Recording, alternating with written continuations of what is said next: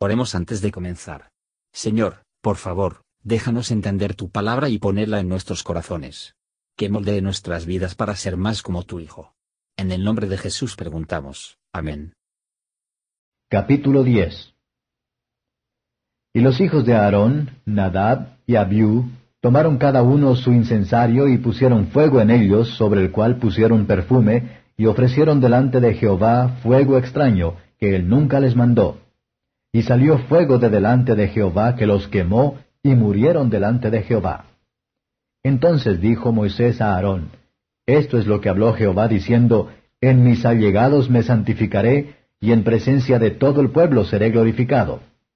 Y Aarón cayó. Y llamó Moisés a Misael y a Elzafán, hijos de Uziel, tío de Aarón, y díjoles, Llegaos y sacad a vuestros hermanos de delante del santuario fuera del campo. Y ellos llegaron y sacáronlos con sus túnicas fuera del campo, como dijo Moisés.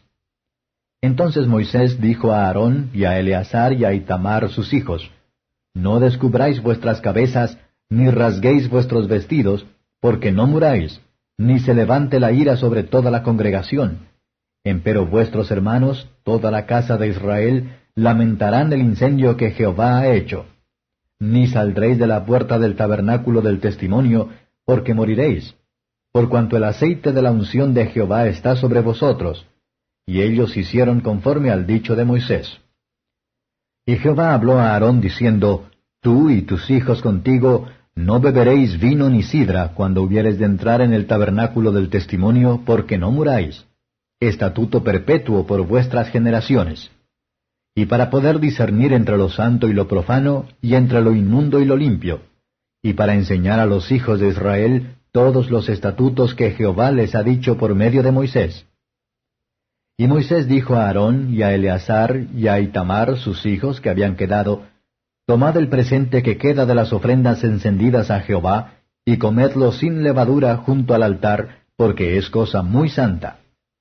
Habéis pues de comerlo en el lugar santo, porque esto es fuero para ti y fuero para tus hijos, de las ofrendas encendidas a Jehová, pues que así me ha sido mandado. Comeréis asimismo en lugar limpio, tú y tus hijos y tus hijas contigo, el pecho de la mesida y la espaldilla elevada, porque por fuero para ti y fuero para tus hijos son dados de los sacrificios de las paces de los hijos de Israel. Con las ofrendas de los cebos que se han de encender traerán la espaldilla que se ha de elevar, y el pecho que será mecido, para que lo mesas por ofrenda agitada delante de Jehová y será por fuero perpetuo tuyo y de tus hijos contigo, como Jehová lo ha mandado. Y Moisés demandó el macho cabrío de la expiación, y hallóse que era quemado, y enojóse contra Eleazar e Itamar, los hijos de Aarón, que habían quedado, diciendo, ¿Por qué no comisteis la expiación en el lugar santo?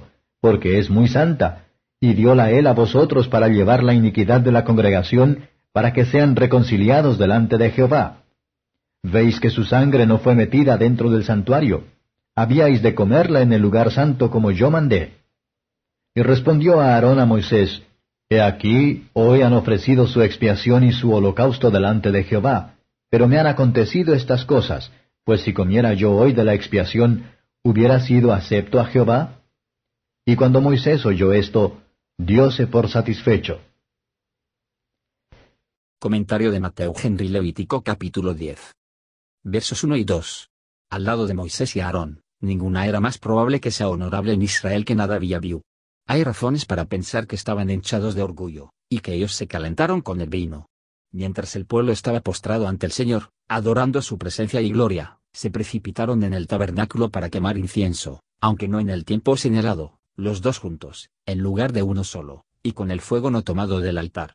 Si se hubiera hecho a través de la ignorancia, que habían sido autorizados a traer una ofrenda por el pecado.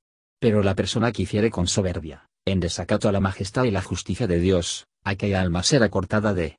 La paga del pecado es muerte. Murieron en el acto mismo de su pecado. El pecado y el castigo de estos sacerdotes mostró la imperfección de ese sacerdocio desde el principio, y que no podía albergar ninguna desde el fuego de la ira de Dios, de otra manera que como era típico del sacerdocio de Cristo. Versos 3 a 7. Las consideraciones más a bajo aflicción se obtienen de la palabra de Dios. ¿Qué fue lo que le dijo Dios así? Aunque el corazón de Aarón debe haber estado lleno de angustia y consternación, sin embargo, con la sumisión silenciosa que venerado la justicia de la carrera. Cuando Dios nos el nuestro por el pecado corrige, es nuestro deber de aceptar el castigo, y decir, es el Señor, que lo haga lo que le parezca bien. Cuando adoramos a Dios, llegamos a Él cercana, como sacerdotes espirituales. Esto debe hacernos muy serio en todos los actos de devoción. Nos concierne a todos, cuando llegamos acercaos a Dios, a hacer cada ejercicio religioso, como los que creen que el Dios con quien tenemos que hacer, es un Dios santo. Él se venga de los que profanan su nombre sagrado por insignificante con él. Versos 8 a 11. No bebo vino o bebidas fuertes. Durante el tiempo que servían, se les prohibía que los sacerdotes. Se requiere de los ministros del Evangelio, que no se les dan al vino, 1 Timoteo 3 verso 3. Es, para que no murráis, morir cuando estáis en la bebida. El peligro de la muerte, a la que estamos expuestos continuamente, debe comprometer a todos a que sean prudentes. Versos 12 a 20. Aflicciones más bien nos deben acelerar nuestro deber, que nos llevan de la misma. Pero nuestra incapacidad para el servicio, cuando es natural y no es pecado, tendrá grandes márgenes autorizados para ello. Dios tenga misericordia, y no sacrificios. Vamos a aprovechar la solemne advertencia esta historia transmite. Cuando los fieles que profesan vienen con cero sin conocimiento, los afectos carnales, terrenal, pensamientos vanos de luz insignificantes, los dispositivos de culto voluntario, en lugar de la ofrenda del alma y del espíritu. A continuación, el incienso se ha encendido por una llama que nunca se ha bajado del cielo, que el Espíritu del Dios Santo nunca envió dentro de sus corazones. Hola, somos Mark y Perla Lambert y somos los ministros de Jesús Responde Oraciones. Si le gusta este ministerio, por favor ayude a apoyarlo. Sus contribuciones se utilizarán para ayudar a otros. El enlace para donar se encuentra en la descripción a continuación.